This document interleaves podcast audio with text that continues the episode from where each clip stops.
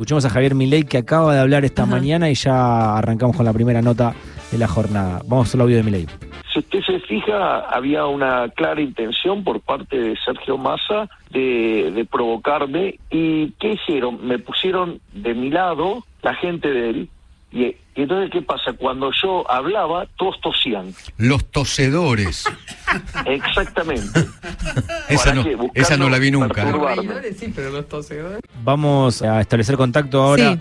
Con Alejandro Topo Rodríguez, que es diputado nacional de eh, Consenso Federal, que ayer estuvo dentro de eh, los invitados por Sergio Tomás Massa para ver cómo interpretó lo sucedido en la jornada de ayer. Alejandro, ¿cómo va? Lautaro te saluda. Buen día, ¿cómo les va? Soy de los que estuve del lado Ah, que mi ley indica, sí. lo digo con todo respeto, es, es público y notorio que yo no voy a votar por mi ley, Pero mm, no es cierto, bajo ningún punto de vista. No voy a decir que mi ley está mintiendo, digo con toda claridad que no es cierto lo que menciona. Es probable que él haya escuchado cosas es probable que haya tenido sensaciones que no estuvieron presentes allí, porque eh, me, me niego a creer que él quiera mentir. Evidentemente ha escuchado cosas, ha registrado sonidos de, eh, Sí. de personas que no existieron bajo ningún punto de vista. Quienes estábamos de ese, de ese lado, tosimos, hablamos, nos reímos. Al contrario, ustedes saben que hay un estricto orden que seguir. La verdad que sí hubo una especie de explosión de euforia cuando terminó el debate y aplaudimos, pero no es cierto lo que está diciendo Milei. Nadie tosió del lado de los invitados del candidato Massa, que efectivamente estaban del ala, digamos, que estaba a su a su derecha, a la derecha de Milei. Entonces vos lo negás a esto de que hubo toses para desconcentrarlo a Milei. lo, lo niego rotundamente. Nadie tosió, nadie hizo ruido, nadie interrumpió eh, bajo ningún punto de vista. Eh, no es cierto eso. Y yo vuelvo a, a enfatizar. No creo que Milei tenga la intención de mentir. Evidentemente es una persona que está escuchando cosas que no suceden, que está construyendo realidades que no que no existen. Desde ese punto de vista me parece que eh, preocupa aún más. No, bajo ningún punto de vista nadie tosió allí y nadie hizo nada en contra del candidato Milei. Eh, ¿Cómo lo viste en general al, al debate? Creo que la conclusión de lo que vimos anoche es que hubo un presidente y un candidato. De manera contundente, Massa afianzó su perfil presidencial y mm, Milei se quedó callado en silencio sin propuestas en materia de seguridad. Confesó a la Argentina que había que trabajar para que las Malvinas vuelvan a ser argentinas, estoy siendo textual citando un candidato, por lo tanto él cree que hoy no lo son. Un candidato que, mm, en este caso Milei, que conoce, desconoce la existencia de una regulación del comercio internacional, que a su vez tiene una institucionalidad, es decir, la Organización Mundial de Comercio, distintas instancias de arbitraje comercial entre países, la firma y la eh, puesta en marcha de lo que significan acuerdos de comercio internacionales, que son muy complejos, tanto en su formulación como en su administración. Y además, me parece que no está actualizado lo que va pasando en la tendencia del comercio internacional, porque de hace no menos de 10 años hay una fuerte disputa entre más proteccionistas y más liberales en el comercio, y a la cabeza de la liberalización del comercio está China. China es visto hoy como la gran potencia que empuja la liberalización del comercio. Se parece bastante a lo que plantea mi ley, es decir, que haya pocas reglas y que haya más libertad de mercado. Y al revés, países más eh, tradicionalmente liberales como Estados Unidos o algunos, eh, en algunas épocas la Unión Europea, aparecen como protegiendo más el comercio. Es decir, que no, no tiene registro de lo que está pasando en el mundo. No conoce ni siquiera la denominación del sistema de gestión del, del Estado y claramente no ha dado la talla como para presentarse como presidente. A mí me parece que ha quedado bien claro que la experiencia y la, la propuesta de Massa son eh, mucho más adecuadas para la etapa que se viene que las de Milei.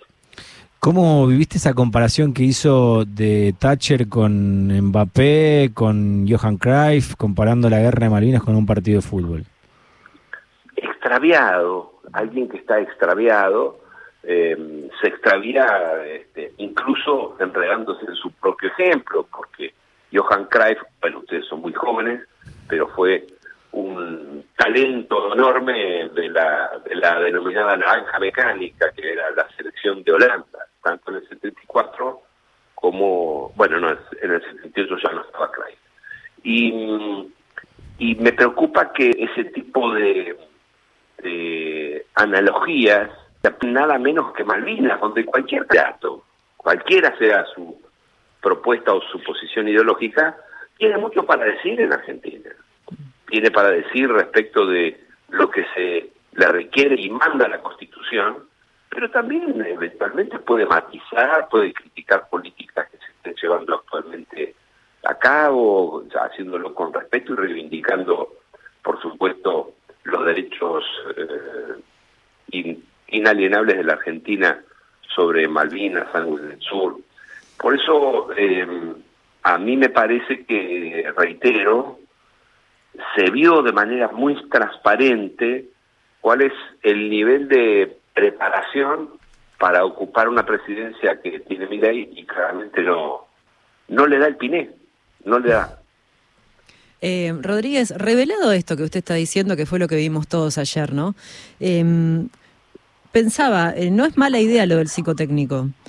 Eh, que los candidatos de ahora en más, digamos, eso se me pegó el digamos, es una cosa que se me pegó el digamos, empezamos hoy como un chiste, pero no lo puedo evitar.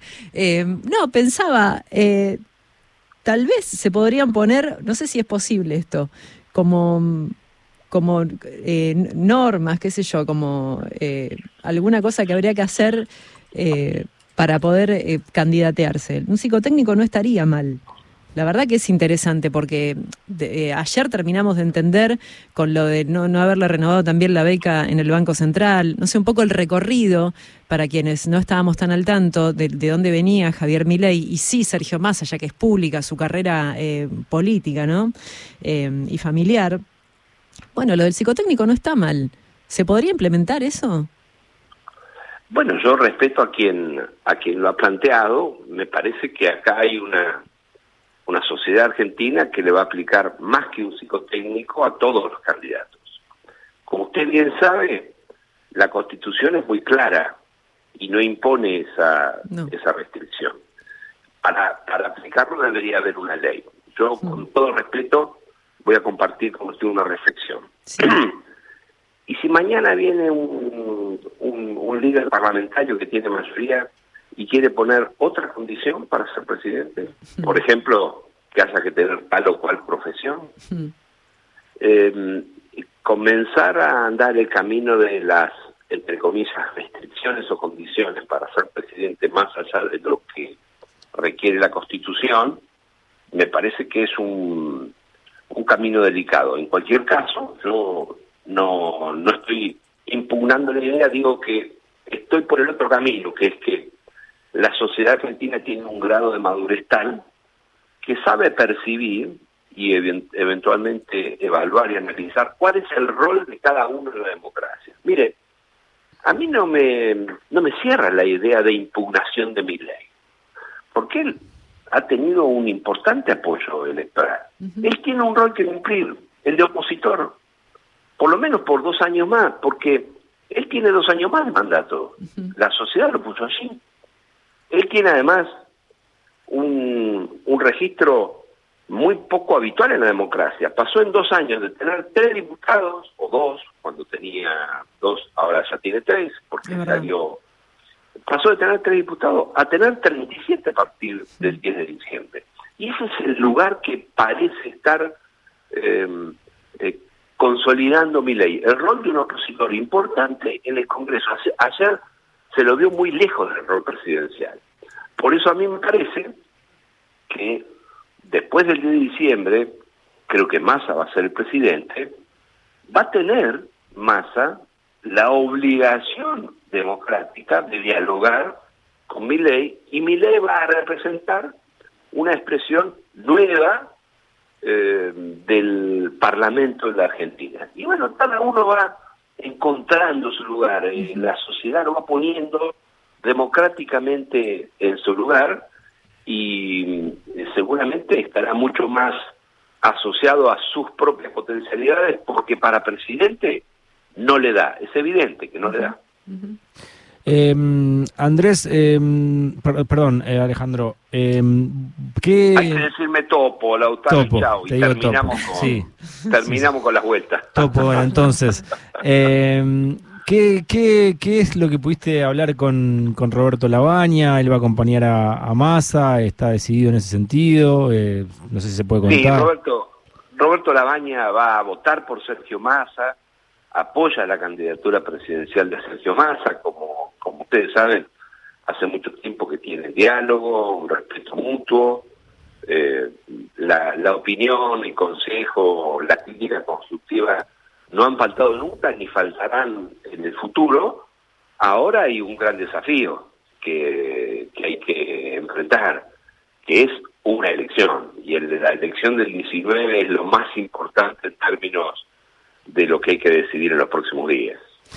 Gracias, Topo, entonces, por el contacto. Gracias. ¿eh? Gracias a ustedes, muy buenos días. Buenos días. Pasó Alejandro Topo Rodríguez, diputado nacional por Conceso Federal, diciendo, entre otras cosas, que eh, Labaña va a votar por Sergio Tomás Massa, que es algo que por ahí era previsible, pero no se había confirmado. Y por otro lado, eh, contestándole al Javier Milei, que hablaba con Eduardo Feynman sobre la estrategia de Massa de ponerle gente que estaba tosiendo, dice, yo estaba de ese lado Sí. y no hubo ninguna tos. Milei está escuchando cosas. Es lo que decía el topo Alejandro Rodríguez en esta nota aquí en Rock and Roll.